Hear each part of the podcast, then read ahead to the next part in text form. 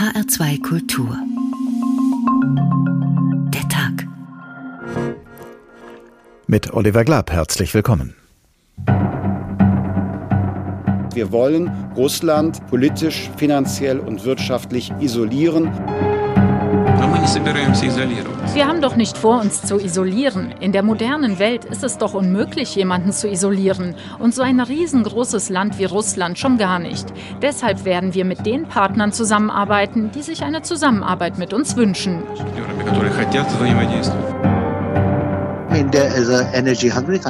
Indien hat einen riesigen Bedarf an Energie. Wenn wir also günstig Gas oder Öl einkaufen können, wären wir doch dumm, das nicht zu tun.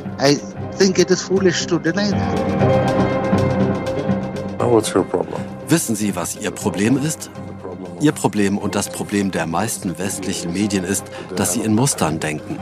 Serbien hat ein gutes Verhältnis zu Moskau. Ja, das haben wir und das werden wir weiter pflegen. Wir werden keine wirtschaftlichen Vergeltungsmaßnahmen ergreifen, weil wir in der Lage sein möchten, mit allen Konfliktparteien sprechen zu können.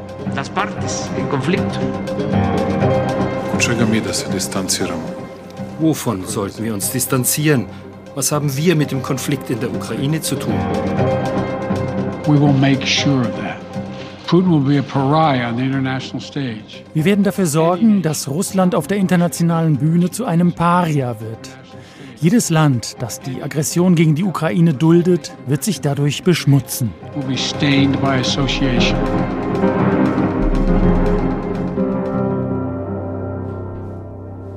Der Westen macht Front gegen Putin, so geschlossen wie noch nie.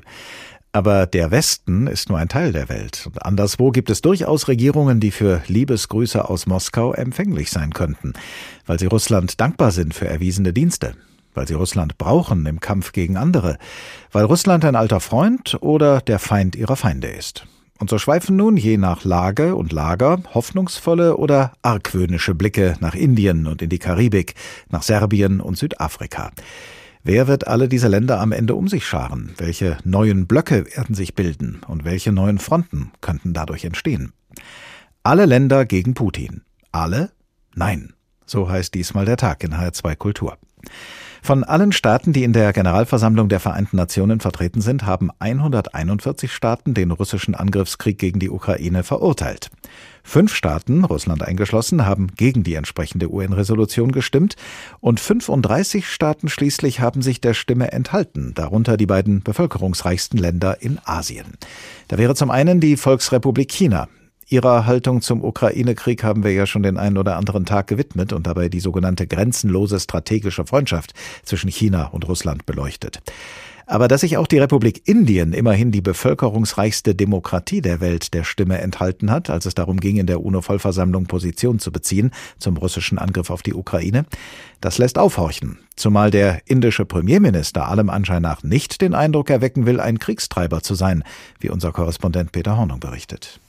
Narendra Modi will den Frieden. Die Waffen sollen umgehend schweigen. Daran hat er in den vergangenen zwei Monaten nicht den Hauch eines Zweifels gelassen. Uns ist wichtig, dass es zu einem sofortigen Waffenstillstand in der Ukraine kommt. Es geht um den Einsatz von Dialog und Diplomatie zur Lösung von Problemen. Das sagte Modi im April beim Besuch des britischen Premiers Boris Johnson in Neu-Delhi. Friedensappelle ja, aber keine Verurteilung von Russland. Und auch auf seiner jüngsten Europareise, die Modi nach Deutschland und Skandinavien führte, war nichts anderes vom indischen Regierungschef zu hören. Die größte Demokratie der Welt hat sich schon am 2. März bei der Abstimmung in der UN-Generalversammlung enthalten, als es um die Verurteilung des russischen Angriffskrieges ging. Die indische Politikwissenschaftler Amrita Nalika sieht das kritisch. Sie ist Präsidentin des Hamburger Giga-Instituts. Es ist diplomatisch riskant, weil sich Indien damit wieder im Lager Chinas befindet, nachdem es wiederholt erklärt hat, dass es nicht mit China in Verbindung gebracht werden will und nachdem es hingewiesen hat auf sein demokratisches Fundament und die gänzlich anderen Werte im Gegensatz zu China. Hinzu kommt, Indien hat trotz der umfangreichen internationalen Sanktionen gegen Russland angekündigt, billig russisches Öl kaufen zu wollen, ein Dumpingangebot aus Moskau sozusagen inmitten der internationalen Isolation. Dafür gab es Verwunderung und Kritik bei westlichen Partnern. Indiens Außenminister Subramanian Jaishankar rechtfertigte den Kauf jedoch. If you are looking at energy purchases from Russia, wenn Sie sich mit den Energiekäufen aus Russland befassen, würde ich vorschlagen, dass Sie Ihre Aufmerksamkeit auf Europa richten sollten. Ich vermute, wenn ich mir die Zahlen ansehe, dass unsere Gesamtkäufe für einen Monat wahrscheinlich geringer sind als das, was Europa an einem Nachmittag kauft.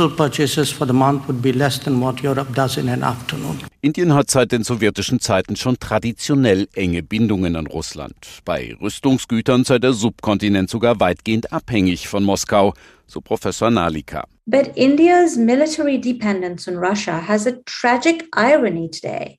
Indiens militärische Abhängigkeit von Russland hat eine tragische Ironie. Durch sein Zögern, Russland wegen der Ukraine zu kritisieren, stärkt Indien auch das autoritäre China, mit dem Russland inzwischen eine unbegrenzte Partnerschaft eingegangen ist. Das ist geopolitisch ein riskantes Spiel für Indien.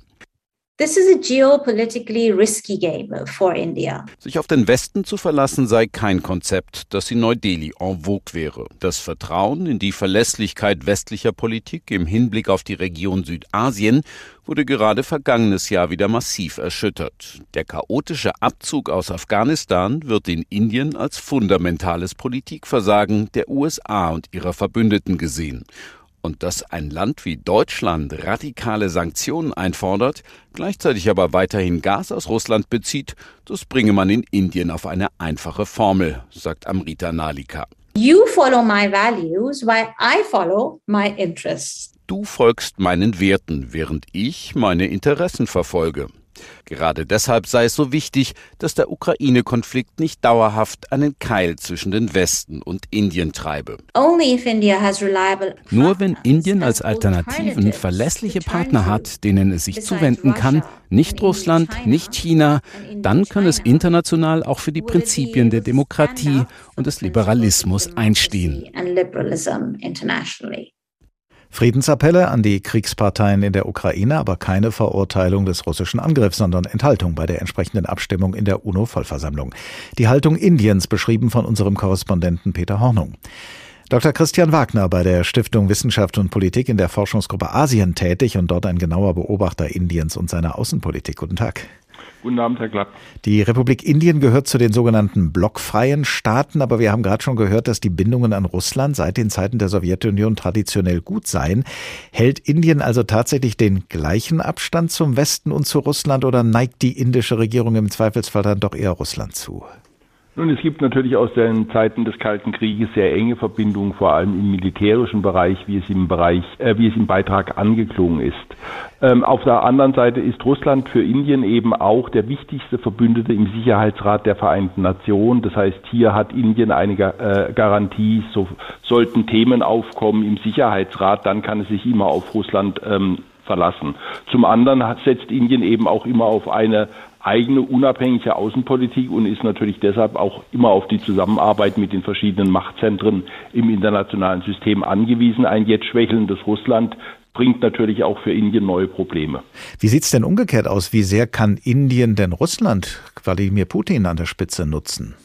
Na, ich glaube, da wird man von indischer Seite vorsichtig sein, weil man natürlich um die ähm, Probleme des Westens mit Russland ähm, weiß. Das Problem in Indien ist, glaube ich, man hat seine Sicherheit, wenn man es etwas verkürzt sagt, an Russland ausgelagert. Man hat aber seine wirtschaftliche Modernisierung, also die Zukunft des Landes an den Westen ausgelagert. Das heißt, man kann hier gar nicht Partei ergreifen. Man würde es auch nicht wollen, äh, selbst wenn man bislang in allen internationalen Krisen, in allen Abstimmungen des Sicherheitsrates eigentlich nie Russland ähm, verurteilt hat, sondern sich immer der Stimme enthalten hat. Aber hier steht Indien tatsächlich vor einem Dilemma, dass es eben eine neue Balance finden muss zwischen einem schwächer werdenden Russland, was Auswirkungen auf die militärische Zusammenarbeit mit Indien haben wird und eben einem damit stärker werdenden China auf der anderen Seite, aber natürlich auch einem Westen, der ähm, auf den Indien in seiner Zusammenarbeit für die wirtschaftliche Entwicklung auch angewiesen ist. Könnte man der Westen diese Abhängigkeit Indiens vielleicht noch verstärken, dadurch, dass er ja vielleicht selbst ins Rüstungsgeschäft mit Indien einsteigt, äh, um, um da ein Gegengewicht zu bilden gegen die bisherige militärische Unterstützung aus Russland?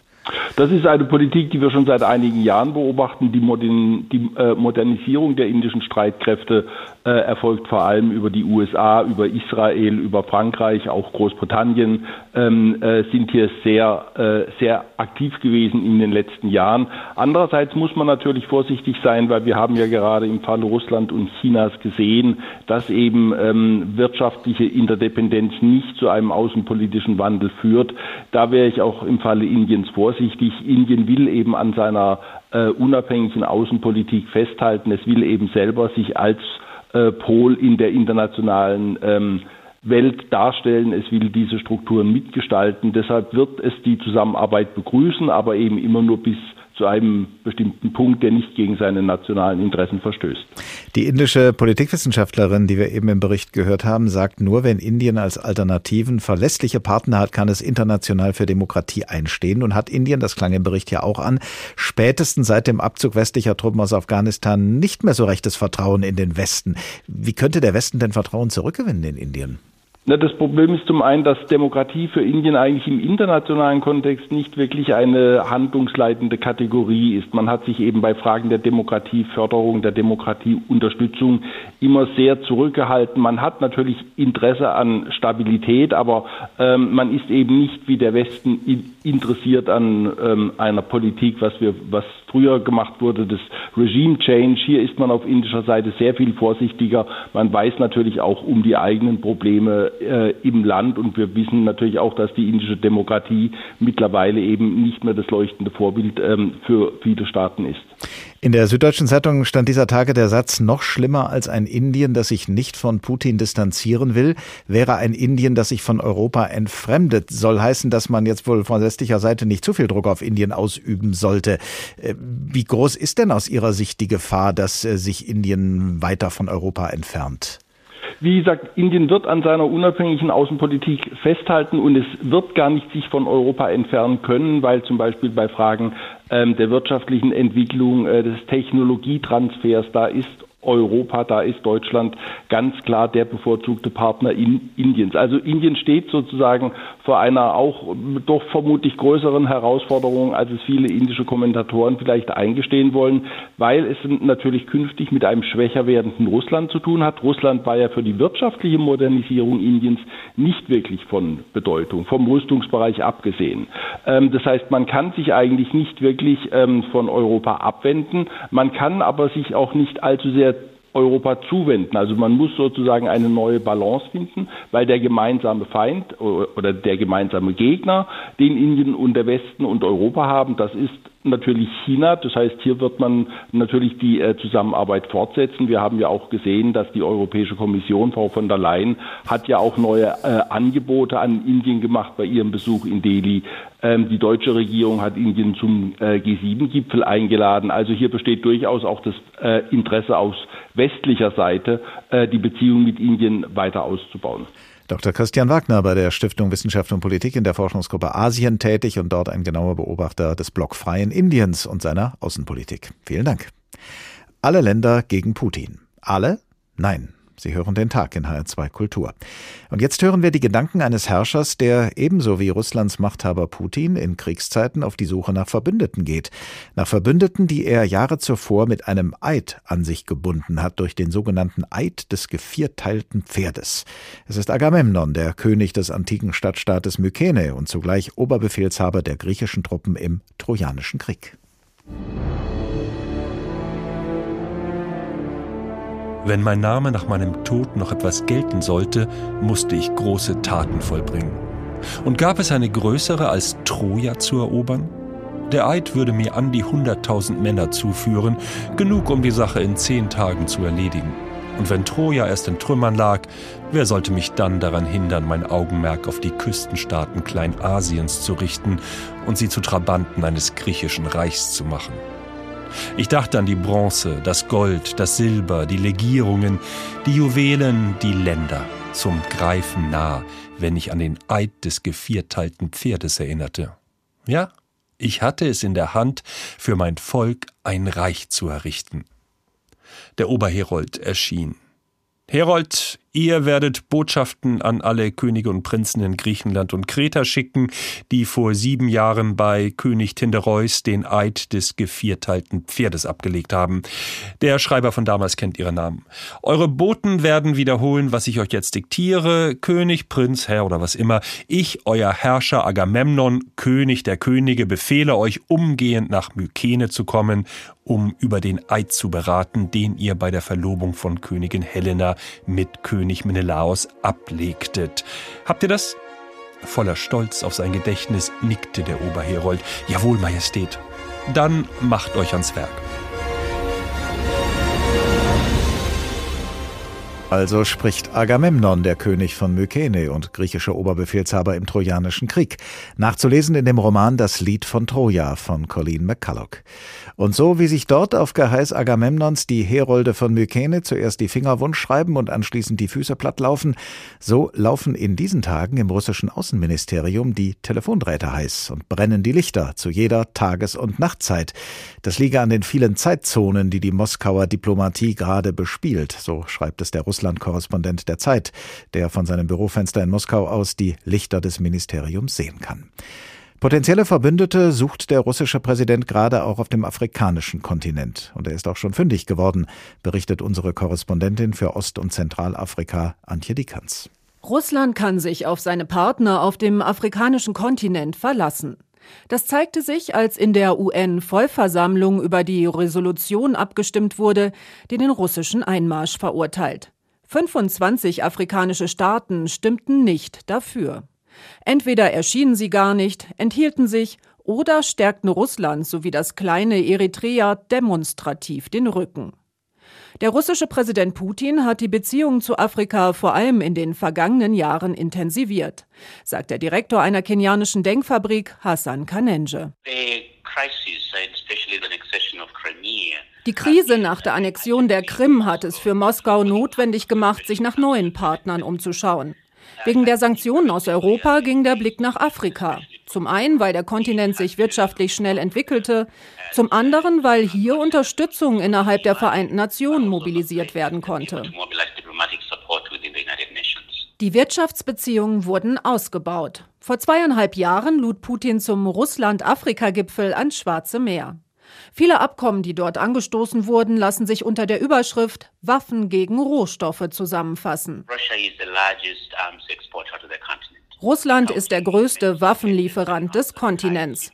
Fast die Hälfte der Importe kommen von dort. Das macht viele Länder abhängig. Die russischen Waffen sind billiger und vor allem ist das Militär in den afrikanischen Ländern den Umgang damit schon gewohnt. Auf einer Waffenmesse vergangenes Jahr an der Elfenbeinküste war das russische staatliche Rüstungsunternehmen groß vertreten. Besucher konnten sich angucken, was alles aus Russland an die afrikanischen Länder geliefert wird. Es ist das komplette Arsenal. Hubschrauber, Luftabwehrsysteme, Panzer. Eine besondere Rolle spielt noch die Wagner-Truppe. Russische Söldner, die in mehreren afrikanischen Ländern aktiv sind.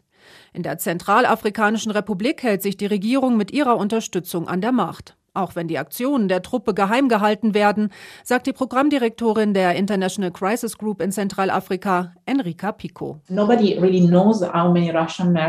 Niemand weiß, wie viele russische Söldner im Land sind. Es könnten etwa 1500 sein. Gleichzeitig sind etwa 12.000 Soldaten der internationalen Friedenstruppen da, denen es seit 2014 nicht gelungen ist, für Sicherheit zu sorgen.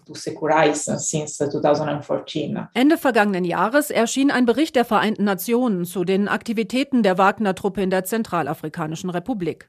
Die Untersuchung basiert auf Augenzeugenberichten und Interviews mit Betroffenen. Es wird deutlich, welche Gräueltaten die Söldner begehen. Die Liste umfasst Entführungen, Folter, Exekutionen und Vergewaltigungen. Ähnliches erzählten Betroffene zuletzt auch einem Filmteam der ARD. So berichtete ein Mann in einer Bergarbeitersiedlung von brutalen Übergriffen.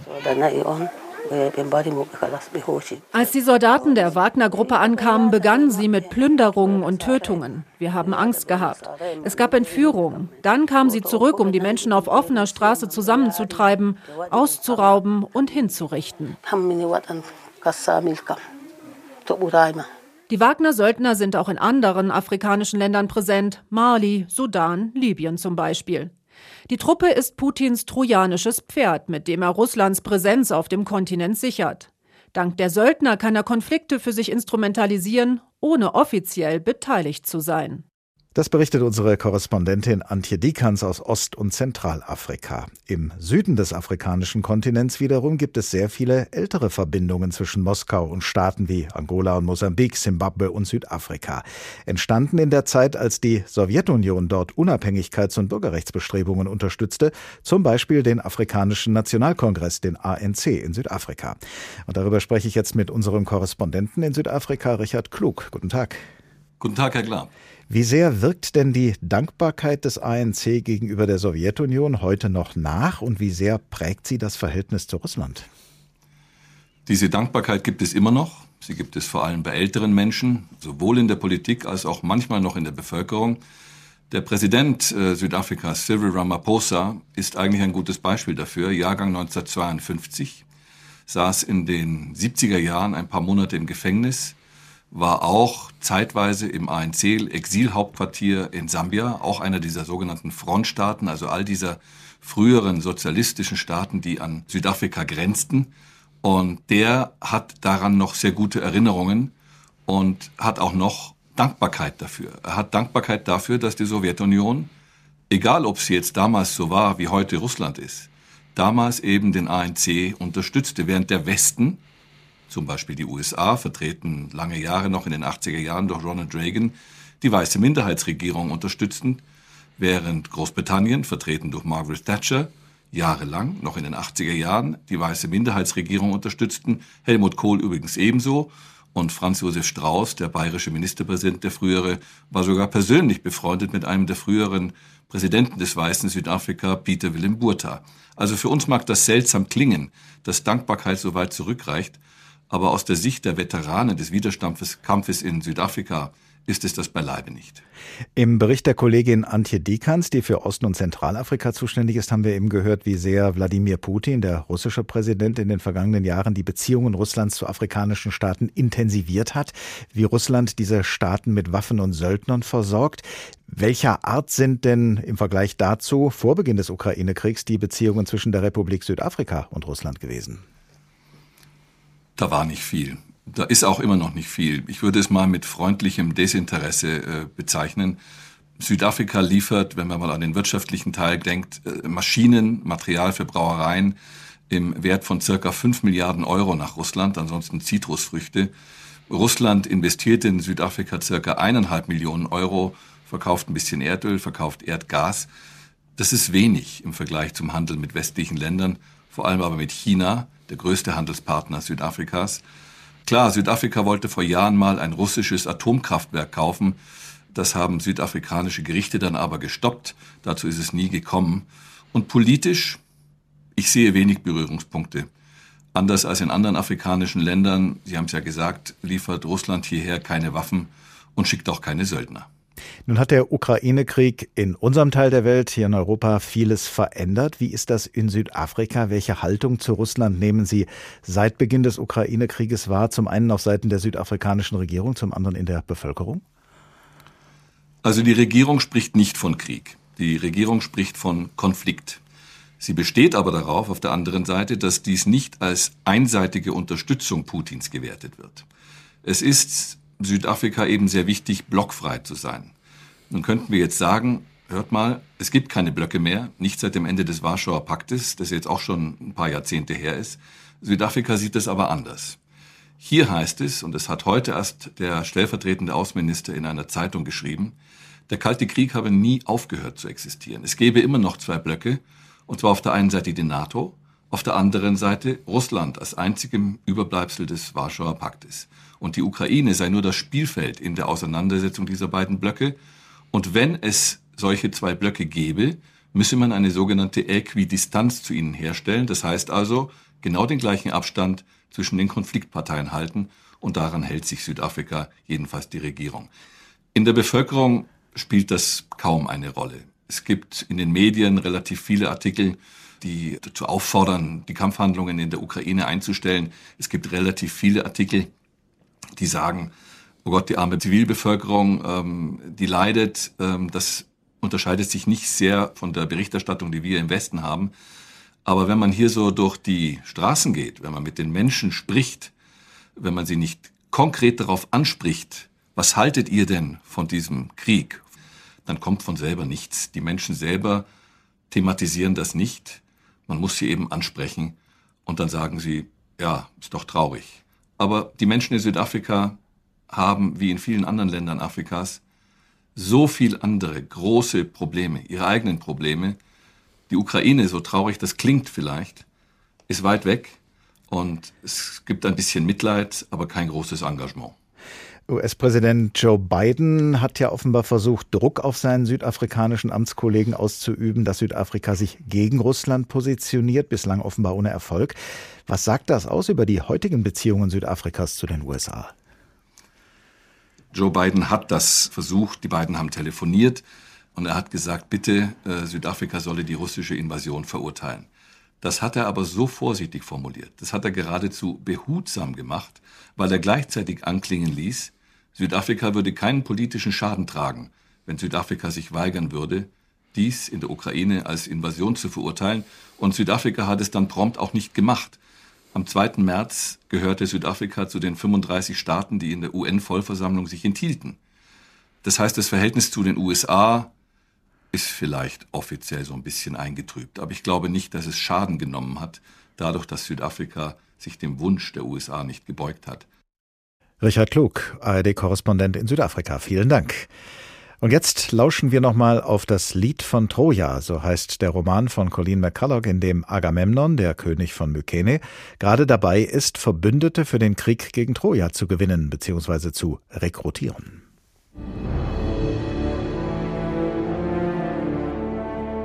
Beim Essen am späten Nachmittag war ich umgeben von Palamedes, Ajax, Teukros, dem anderen Ajax aus Lukris, der gewöhnlich der kleine Ajax genannt wird. Ferner waren Menestheus, der König von Attika, Diomedes aus Argos, Thoas aus Ätolien, Eurypylos aus Ormenion und noch einige mehr dabei. Zu meinem Erstaunen waren etliche gekommen, die den Eid nicht abgelegt hatten.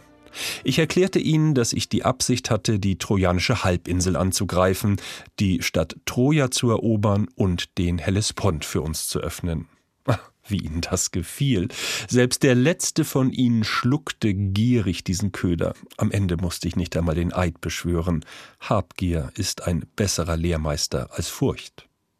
Natürlich war Athen ohnehin von Anfang an auf meiner Seite. Ich hatte nie bezweifelt, dass Menestheus mich unterstützen würde. Das würde auch für Idomeneus von Kreta, den dritten Oberkönig, gelten, wenn er erst einmal anwesend war. Aber der vierte, Peleus, würde nicht mitmachen.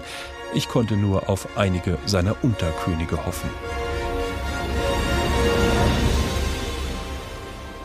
Agamemnon, der König von Mykene, auf der Suche nach Verbündeten im Krieg gegen Troja. Fortsetzung folgt. Sie hören den Tag in HR2 Kultur, diesmal unter der Überschrift Alle Länder gegen Putin. Alle? Nein. Und diese Feststellung macht auch vor unserem eigenen, dem europäischen Kontinent nicht Halt, denn auch in Europa sind keineswegs alle Länder gegen die russische Invasion in der Ukraine. Nehmen wir zum Beispiel Serbien, das größte Land des ehemaligen Jugoslawien, das zugleich ein EU-Beitrittskandidat ist. Wie eng Serbien mit Russland verbunden oder auch verflochten ist und in welch verwickelte Lage die serbische Regierung dadurch gerät, das schildert uns jetzt unser Südosteuropa-Korrespondent Sirjan Govedarica.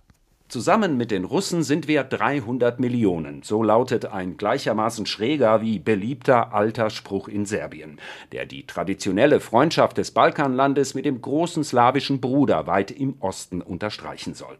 Und tatsächlich sehen, je nach Umfrage, rund zwei Drittel der Serben in Russland den wichtigsten Verbündeten, auch nach dem Einmarsch in die Ukraine. Rechte und rechtsextreme Gruppierungen veranstalten in Serbien regelmäßig Kundgebungen und rechtfertigen dabei den Krieg gegen die Ukraine mit russischen Flaggen, Z-Schildern und Putin-Bildern. Dieser Mann betet bei einer Demo Ende März Parolen des Kreml nach und schultert dabei eine russische Zarenflagge. Ich bin hier, um Russland und das russische Volk zu unterstützen, die einen gerechten Kampf führen, um das russische Volk im Donbass vor Faschismus und Narzissmus zu schützen. Ivo Viskovic war mal serbischer Botschafter in Berlin und lebte als emeritierter Professor der Politikwissenschaften wieder in Belgrad.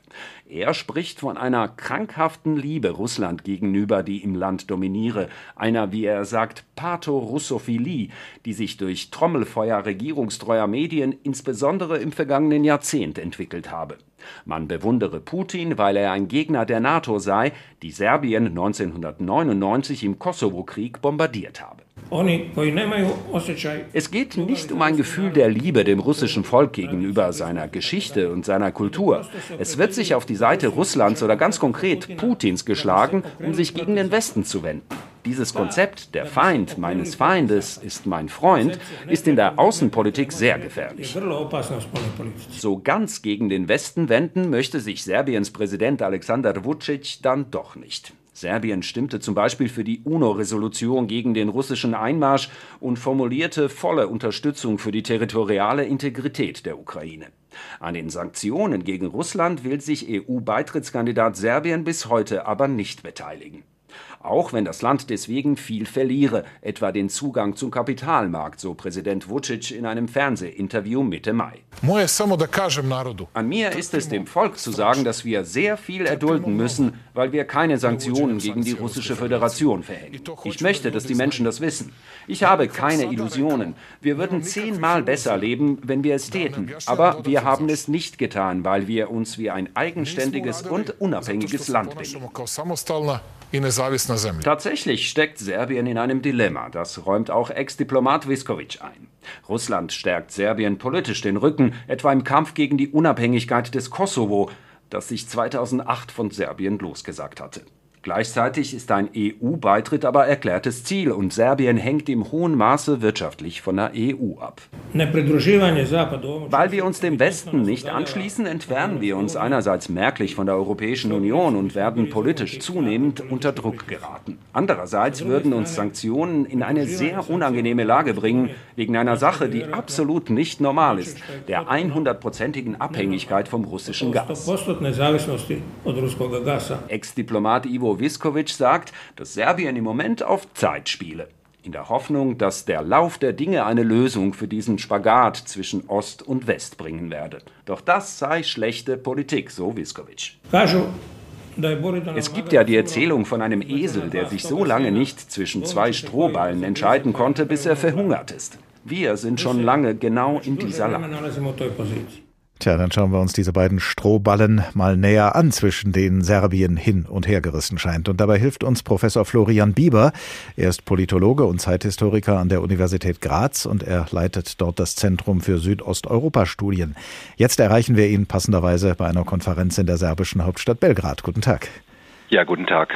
Woher rührt eigentlich diese Jahrzehnte, also vielleicht sogar Jahrhunderte alte und offenbar immer noch bestehende Verbindung zwischen Serbien und Russland? Es gibt sicherlich historische Motive, die auf das 19. Jahrhundert zurückgehen, als Serbien vom Osmanischen Reich sich losgelöst hat und von Russland auch dabei unterstützt wurde. Die Orthodoxie spielt eine Rolle. Aber das sind so historische Motive, die auch von der aktuellen Politik aufgegriffen und auch verstärkt werden. Man kann auch ganz andere Erzählungen haben über die Vergangenheit. Also andere Nationen auf dem Balkan wie in Montenegro oder Bulgarien haben eine bei weitem nicht so starke pro-russische Linie. Also das liegt dann doch eher in der jüngeren Vergangenheit, äh, wie das heute so politisch relevant geworden ist. Serbiens Haltung zum Ukraine-Krieg ist ja noch um einiges zwiespältiger allem Anschein nach als zum Beispiel die Haltung Indiens, denn Serbien hat, wie wir gehört haben, für die UN-Resolution zum Ukraine-Krieg gestimmt. Serbien hat also die russische Ukraine-Invasion verurteilt. Aber die EU-Sanktionen gegen Russland trägt Serbien nicht mit. Viele sprechen ja mit Blick auf Serbien schon seit langem von einer Schaukelpolitik zwischen Ost und West. Wie gut fährt Serbien denn damit aus Ihrer Sicht? Serbien als Land fährt, glaube ich, nicht sehr gut damit, aber der Präsident Vucic fährt sehr gut damit. Das heißt, es ist eine Politik, die er zwar von seinem Vorgänger Boris Tadic aufgegriffen hat, die Politik auf den sogenannten vier Stühlen zu sitzen, ähm, die so hier bezeichnet wird, aber gleichzeitig ähm, hat er sie perfektioniert, weil es ihm erlaubt, möglichst viel Spielraum für sich selber herauszuhandeln, sich also den westlichen Druck gerade in den Fragen bei der EU-Integration, also was Rechtsstaatlichkeit und Demokratie angeht, zu entziehen und immer wieder mit diesen Verbündeten in, in Russland oder auch in China äh, wirtschaftliche Deals und ähnliche Vorteile herauszuhandeln. Das heißt, er fährt gut damit, aber letztlich hält er die EU-Integration seines Landes äh, zurück damit und das schadet letztlich dann doch der, der Bevölkerung. Weil Serbien die EU-Sanktionen nicht mitträgt, fliegt die serbische Fluggesellschaft Air Serbia weiterhin Moskau und St. Petersburg an und bringt von dort russische Oppositionelle mit, die aus Russland nach Serbien emigrieren und die wiederum treffen dann in Serbien auf regierungstreue und NATO-feindliche Menschen in der russischen Community. Sie sind ja gerade in Belgrad, Herr Professor Bieber. Wie nehmen Sie denn die Stimmung in der dortigen Bevölkerung wahr, in der serbischen und in der eingewanderten russischen? Also es ist sicherlich so, dass unter den vielen tausend Russen, die äh, in der Stadt sind, ähm, äh, es sowohl die Liberalen gibt, die, die sich zum Beispiel einem möglichen Wehrdienst oder ähnlichem entziehen wollen und eben jene, die einfach gute wirtschaftliche Beziehungen zu und andere Beziehungen zu Serbien aufrechterhalten und die Politik Putins kaum kritisieren. Also es gibt da das ganze Spektrum. Und so ist es auch in der Bevölkerung Serbiens. Das heißt, man sieht in vielen Straßenecken das Z, das Symbol der russischen Aggression gegen die Ukraine an, als Graffiti an die Wand gemalt. Aber in einem Ort habe ich beispielsweise bemerkt, war es an einem Abend ein Z, am nächsten Morgen war es bereits eine 8. Also jemand hat sozusagen das uminterpretiert. Ähm, das heißt also, es gibt, dadurch kann man auch sehen, dass es jene gibt, die nicht unbedingt diese Art, äh, diese Art der Politik unterstützen. Das heißt, es gibt ein breites Spektrum, aber es gibt sicherlich, äh, wie kaum in anderem Land Europas, eine sehr militante Unterstützung für Russland, die sogar noch klarer als die Politik von Vucic ähm, sich auf, eindeutig auf die Seite Russlands schlägt. Wir haben eben gehört, Russland hat Serbien immer wieder im Kampf um das Kosovo Kosovo unterstützt. Putin hat allerdings auch einen für Serbien, ja, sagen wir mal, unerfreulichen Vergleich zwischen dem Kosovo und dem Donbass im Osten der Ukraine gezogen. Er hat nämlich gesagt, wenn die Bevölkerung der ehemals serbischen Provinz Kosovo ohne Zustimmung Belgrads ihre Unabhängigkeit erklären könne, dann müssten die Menschen in Luhansk oder auf der Krim auch nicht auf Kiew Rücksicht nehmen. Das heißt, Putin setzt in seiner Analogie Serbien mit der Ukraine gleich. Und da fragen sich nun viele in Serbien, ist Putin bereit, die Unabhängigkeit des Kosovo von Serbien zu befürworten, damit er selbst die Loslösung des Donbass von der Ukraine rechtfertigen kann. Wird das auf die Dauer einen Keil zwischen Serbien und Russland treiben? Also ich vermute weniger. Diese Rhetorik hören wir von Putin bereits seit 2008, seit der Unabhängigkeit des Kosovos, wo immer wieder gesagt wird, das ist ein Präzedenzfall äh, für, für die internationale Politik. Also, äh, und gesagt hat, dass die Unabhängigkeit von den abtrünnigen Republiken Abchasien, Südossetien, später auch in der Krim, dass das sagt, einfach nur eine konsequente Umsetzung der Unabhängigkeit des Kosovos sei. Aber er hat nie angekündigt, den Kosovo anzuerkennen. Und dementsprechend war die serbische Aufregung über diese kürzlich getätigten Aussagen eigentlich etwas merkwürdig, nachdem das nichts Neues aus Russland ist und er das eigentlich nur nutzt, ihm zu argumentieren, dass der Bruch des Völkerrechts und diese neuen Prinzipien oder neuen Regeln ähm, nicht von ihm ausgehen, sondern letztlich vom Westen ausgehen. Und er beruft sich da auch auf den Krieg von 1999 zurück und sagt immer wieder, ähm, die Intervention der NATO hat das Völkerrecht gebrochen. Alles, was wir machen, ist eigentlich nur eine konsequente Fortsetzung von dem, was die NATO eh schon begonnen hat. Serbien ist EU-Beitrittskandidat und die deutsche Außenministerin Annalena Baerbock hat unlängst deutlich gemacht, dass sich Serbiens Abseitsstehen bezüglich der Ukraine-Invasion nicht mit dem Status eines EU-Beitrittskandidaten vertrage. Gleichzeitig gibt es in der serbischen Bevölkerung inzwischen erstmals eine Mehrheit gegen einen EU-Beitritt. Was meinen Sie, wird es unter diesen Umständen jemals zu einem EU-Beitritt Serbiens kommen? Jemals wahrscheinlich schon. Die Frage ist nur wann. Es ist sicherlich klar, dass die, die Unterstützung für einen EU-Beitritt abgeklungen hat. Die Umfrage ist vielleicht nicht ganz so ernst zu nehmen. Sie ist in einem Kontext zustande gekommen, einer sehr starken Polarisierung im Moment, wo viele Menschen einen EU-Beitritt aus der Perspektive dieses Konflikts zwischen West und Westen und Russland interpretieren. Also das äh, würde ich nicht als aussagekräftig sehen. Aber es ist sicherlich klar, dass in Serbien die Unterstützung für einen Beitritt weitaus niedriger ist als in den anderen Staaten des Westbalkans. Es wird auch ganz bewusst von der Regierung angeheizt. Also vor zwölf Jahren war es gab es mehr Unterstützung auch für einen NATO-Beitritt beispielsweise in Serbien. Nicht, dass es wirklich auf der Agenda stand, aber eine dauerhafte, also sagen ein Dauerfeuer gegen den Westen, eine äh, Hochjubeln von Putin in den Medien, die alle unter Kontrolle der Regierung stehen, ähm, hat dazu geführt, dass die Bevölkerung heute deutlich anti-westlicher äh, und pro-russischer ist. Aber wie gesagt, das ist nicht etwas, was sozusagen spontan entstanden ist. Das wird ganz bewusst und wurde ganz bewusst von der Regierung angefeuert, um ähm, sozusagen sich nicht so stark in die Abhängigkeit mit der Europäischen Union begeben zu müssen.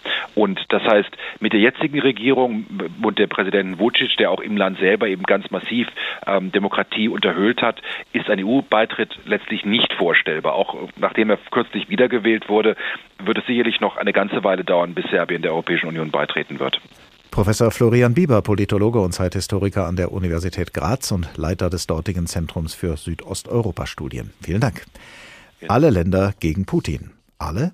Nein. Der Tag in HR2 Kultur. Kehren wir noch einmal zurück zu Agamemnon, dem König von Mykene und zu seiner Suche nach Verbündeten für den Krieg gegen Troja. Die australische Schriftstellerin Colleen McCulloch lässt uns in ihrem Roman Das Lied von Troja an Agamemnons Gedanken teilhaben und an den politischen Schachzügen, die er und sein Bruder Menelaos unternehmen. Die beiden Helden Achill und Odysseus, die sich später als unverzichtbar erweisen werden für den Sieg über Troja, sie hat Agamemnon noch nicht an seiner Seite, sie werden erst als allerletzte dazukommen. Und auch den Ältesten unter den Fürsten Griechenlands muss Agamemnon zuvor noch überzeugen.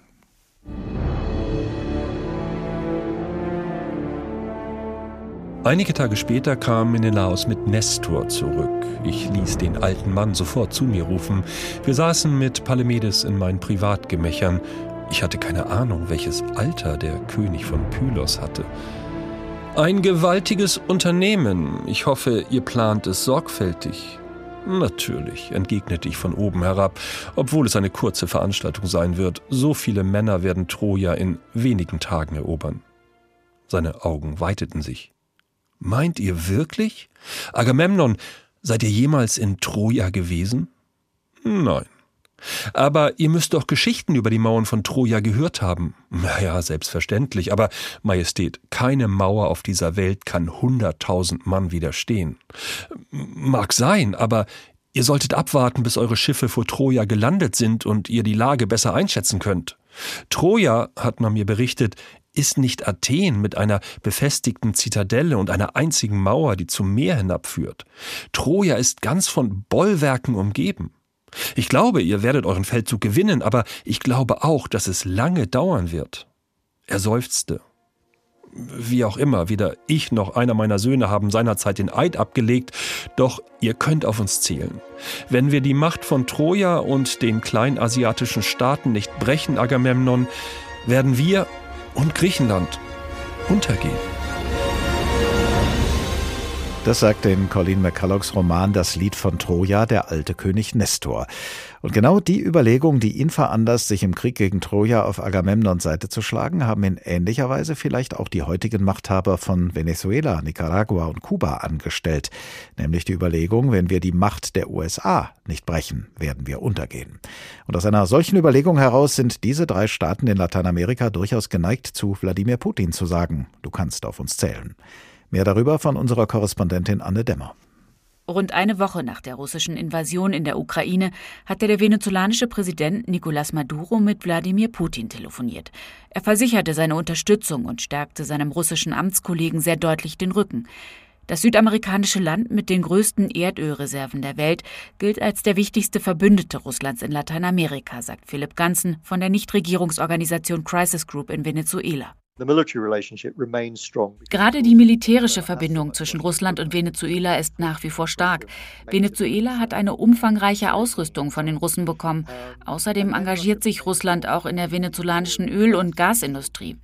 Allerdings liegt die Ölindustrie in Venezuela wegen jahrelangen Missmanagements und Korruption, aber auch wegen der US-Sanktionen brach. Das größte Interesse, das der Kreml jedoch derzeit hat, ist den USA zu verstehen zu geben, wenn du dich in meinem Hinterhof, das heißt in der Ukraine und im Rest von Osteuropa einmischst, dann werde ich mich auch bei dir einmischen. Strategisch wichtig ist die Partnerschaft mit Russland für alle drei traditionell verbündeten Länder. Venezuela, Nicaragua und Kuba, denen Russland beim Umgehen der US- und europäischen Sanktionen hilft. Doch das geostrategische Gefüge ist durch den Konflikt in Bewegung geraten. Im vergangenen Jahr war Russland nach Angaben der US-Energieinformationsbehörde das drittwichtigste Land für Einfuhren von Rohöl und Erdölprodukten für die USA. Nun hat US-Präsident Biden einen kompletten Importstopp als Reaktion auf die Invasion verhängt. Die Vereinigten Staaten stehen damit massiv unter Druck, suchen nach Alternativen, um ihre Energiesicherheit zu gewährleisten. Anfang März ist eine US-Regierungsdelegation überraschend nach Caracas gereist, für Gespräche mit dem venezolanischen Präsidenten Maduro höchstpersönlich. Mit dem autoritär regierenden venezolanischen Präsidenten hatten die USA die diplomatischen Beziehungen nach seiner umstrittenen Wiederwahl 2018 abgebrochen und die Sanktionen gegen ihn immer wieder verschärft. Nun machten die Vereinigten Staaten einen Schritt auf Venezuela zu. Maduro berichtete anschließend bei einer Sitzung mit seinem Kabinett über das Treffen. Wir hatten ein respektvolles, herzliches und sehr diplomatisches Treffen mit der Delegation der Vereinigten Staaten. Die Flaggen Venezuelas und der Vereinigten Staaten sahen wunderschön aus, so nebeneinander, vereint, wie es sich gehört. Wir haben uns fast zwei Stunden lang unterhalten. Gleichzeitig betonte Maduro jedoch die Verantwortung der NATO-Staaten für die Eskalation und forderte immer wieder eine friedliche Lösung des Konflikts. Viel sei bislang von dem zweistündigen Gespräch mit Vertretern der USA und der venezolanischen Regierung allerdings bislang nicht nach außen gedrungen, sagt Ganzen. Uh, Was uns von Quellen in der US-Regierung berichtet wurde, ist, dass Energiefragen diskutiert wurden, aber nur sehr wenige Details kamen heraus. Ob irgendwas vereinbart wurde, das wissen wir nicht. Maduro hatte auch angekündigt, den Dialog mit seinen politischen Gegnern wieder aufnehmen zu wollen. Dieser Schritt gilt unter Beobachtern als eine Voraussetzung für die Befreiung von den US-Sanktionen, mit denen das OPEC-Land seit Jahren belegt ist. Zu ersten Treffen kam es inzwischen. Auch wurden im Nachklang des Besuchs zwei US-Bürger, die in Venezuela im Gefängnis saßen, freigelassen. Kuba und Nicaragua haben sich in Reden ebenfalls hinter Russland gestellt aber haben in der UN-Vollversammlung bei der Abstimmung der Resolution, die den russischen Einmarsch in der Ukraine verurteilt, enthalten. Zu weit werde sich auch Kuba nicht aus dem Fenster lehnen, erklärt der Crisis Group-Analyst. Kuba ist ein kleines Land wie die Ukraine, das direkt neben einem riesigen Nachbarn lebt, den USA. Sie können nicht einfach sagen, wir unterstützen die russische Invasion in die Ukraine. Sie gehören zwar zu Russlands Verbündeten, aber das Höchste, was sie sagen werden, ist, dass die NATO für die Krise verantwortlich ist und dass der Konflikt friedlich durch Verhandlungen gelöst werden muss. Für beide, Nicaragua und Kuba, ist es schwer, sich hundertprozentig auf die Seite von Russland zu stellen. Denn die Vorteile davon wurden empfindlich reduziert, weil Russland nun selbst unter schweren Sanktionen leidet. Umso mehr ist die russische Regierung deshalb bemüht, ihre diplomatischen Fühler auszustrecken in die Teile der Welt, in denen sie potenzielle Verbündete wittert, sei es in Indien, Südafrika, Serbien oder eben Lateinamerika. Und wir haben gehört, alte Anhänglichkeiten spielen da ebenso eine Rolle wie neue Abhängigkeiten. Und in manchen Fällen reicht allein schon der Umstand, dass Russland der Feind des Feindes ist, der Feind der USA. Professor Heinz Gärtner, Politikwissenschaftler an der Universität Wien. Guten Tag. Guten Abend, Herr Glaub. Wir haben gerade gehört, die Botschaft des Kreml an die USA lautet, wenn du dich in mein, meinem Hinterhof einmischst in der Ukraine, dann mische ich mich auch in deinem Hinterhof ein in Lateinamerika. Erleben wir da gerade eine Neuauflage der Blockbildung aus dem Kalten Krieg, von der ja viele in Südafrika sagen, sie habe nie aufgehört zu existieren? Wir erleben eine Neuauflage der Blockbildung, wir erleben einen neuen Kalten Krieg, aber Russland ist dabei, äh, diese, diese Großmachtkonkurrenz diesen Ausscheidungskampf äh, auch zu verlieren. Russland, wie Sie Ihren Beiträgen ja auch gezeigt haben, hat äh, Verbündete, aber keine Bündnisse. Äh, es gibt eine Polarisierung in der Welt. Diese Polarisierung spielt sich vor allem zwischen China und den USA ab. Und die USA bilden Bündnisse überall in der Welt. Wir haben in Europa die NATO, wir haben aber in Asien auch die zwei neu entstehenden Bündnisse wie ARCONS mit äh, den Großbritannien, den USA und Australien und die andere die Quad mit Großbritannien, den USA, Indien und Japan. Äh, Russland verliert diesen Kampf und gleichzeitig entsteht auch äh, ein Konkurrent für Russland äh, aus China. China mit der Seidenstraßeninitiative rückt Russland immer äh, näher. Und wir haben zwar diese Shanghai Cooperation, das ist ein Bündnis, diese Shanghai Cooperation Organization ist ein Bündnis der zentralasiatischen Staaten, wo China und Russland vertreten sind, aber China spielt die erste Geige. Und jetzt rückt die NATO noch im, immer näher an die russische Grenze und Putin hat geglaubt, er kann in, diesen Großmacht, äh, in dieser Großmachtkonkurrenz nur äh, mit Krieg bestehen. Also das ist der geopolitische Hintergrund dieses Krieges, den wir haben. Und Russland wird den wahrscheinlich also global gesehen auch verlieren. Allerdings Russland ist natürlich eine, eine Nuklearmacht. Könnte nicht auch der Westen auf eine andere Weise diesen ganzen Konflikt verlieren? Äh, ich komme nochmal auf das Gespräch äh, mit unserem Südafrika-Korrespondenten zurück. Da war ja von dem Druck die Rede, den US-Präsident Biden auf den südafrikanischen Präsidenten ausgeübt hat, damit Südafrika sich gegen Russland positioniert. Und dazu hat nun ein Politikwissenschaftler aus Ghana in einem Interview mit der Wochenzeitung Die Zeit gesagt, der Westen verteidige zwar das Selbstbestimmungsrecht der Ukraine gegen Russland, übe aber zu diesem Zweck auf andere Länder Selbstdruck aus. Und gegenüber anderen Staaten trete der Westen auch bei weitem nicht so moralisch auf wie gegenüber Russland, zum Beispiel gegenüber Saudi-Arabien. Müssten sich die westlichen Regierungen also stärker mit diesen Widersprüchen in ihrer eigenen Politik auseinandersetzen? Äh, tatsächlich, Polarisierung kommt mit Bündnisbildung einerseits, aber auch mit einer äh, Ideologie oder mit einem idealistischen äh, Element. Und wir kennen das ja vom Kalten Krieg. Wir hatten also Kommunismus auf der einen Seite und äh, Demokratie und Marktwirtschaft auf der anderen Seite. Also das war eine Ideologie, die über die Geopolitik gestülpt wurde. Jetzt haben wir eine Polarisierung, Bündnisse, aber man braucht auch Ideologien. Biden versucht es mit dieser Ideologie Autokratien versus Demokratien, so widersprüchlich das eben auch ist. Also Geopolitik gewinnt immer und die USA haben, wie Sie auch sagen, äh, beste Beziehungen mit Autokratien, wenn es notwendig ist, wie in Saudi-Arabien oder wenn es gegen China geht, also auch mit äh, Vietnam oder auch den Philippinen von Duterte. Das Problem von Russland ist, dass es keine attraktive Ideologie hat. Wenn die vom Westen auch sehr widersprüchlich ist, aber es ist eine gewisse Art Ideologie. Russland hat das nicht. Und deswegen greift Russland zu, zu, zu sehr schwammigen Konzepten wie Russifizierung, Schutz der russischen Bevölkerung, äh, Kampf gegen Nazis, wo man an die Ideologie äh, während des Zweiten Weltkrieges anknüpfen will. Also Russland hat keine wirkliche Softpower und die Hardpower dürfte auch relativ schwach sein, wie man sieht. Das Problem allerdings ist, wenn Russland jetzt wirklich vom Westen abgeschottet wird, was viele wollen, viele Falken in den USA, einen Cordon sanitär noch schlimmer als der eiserne Vorhang während des Kalten Krieges, dann besteht natürlich die Möglichkeit, dass wir ein äh, sehr schwaches Russland äh, mit Nuklearwaffen haben. Und Russland würde dann die Nuklearwaffen als Erpressungsinstrument einsetzen. Also der Westen muss eigentlich alles Interesse haben, Russland nicht gesamt zu isolieren. Ein positives Beispiel möchte ich erwähnen, dass Multilateralismus noch möglich ist. Multil Präsident Trump hat den Multilateralismus fast abgeschafft. Keine Rüstungskontrollabkommen mehr, außer den Startabkommen.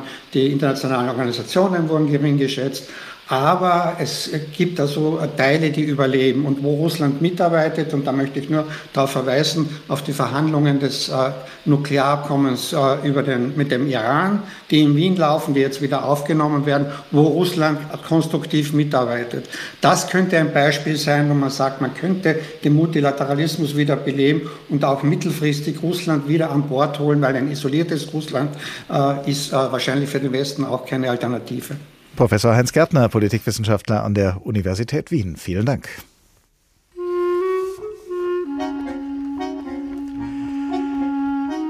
Alle Länder gegen Putin. Alle? Nein, dieser Feststellung ist diesmal der Tag in HR2 Kultur nachgegangen und zu welchen Erkenntnissen wir dabei gelangt sind, das können Sie nachhören, denn der Tag ist ein Podcast zu finden auf hr2.de und in der ARD Audiothek. Ich heiße Oliver Glab und ich wünsche Ihnen eine gute Zeit. Bis zum nächsten Tag.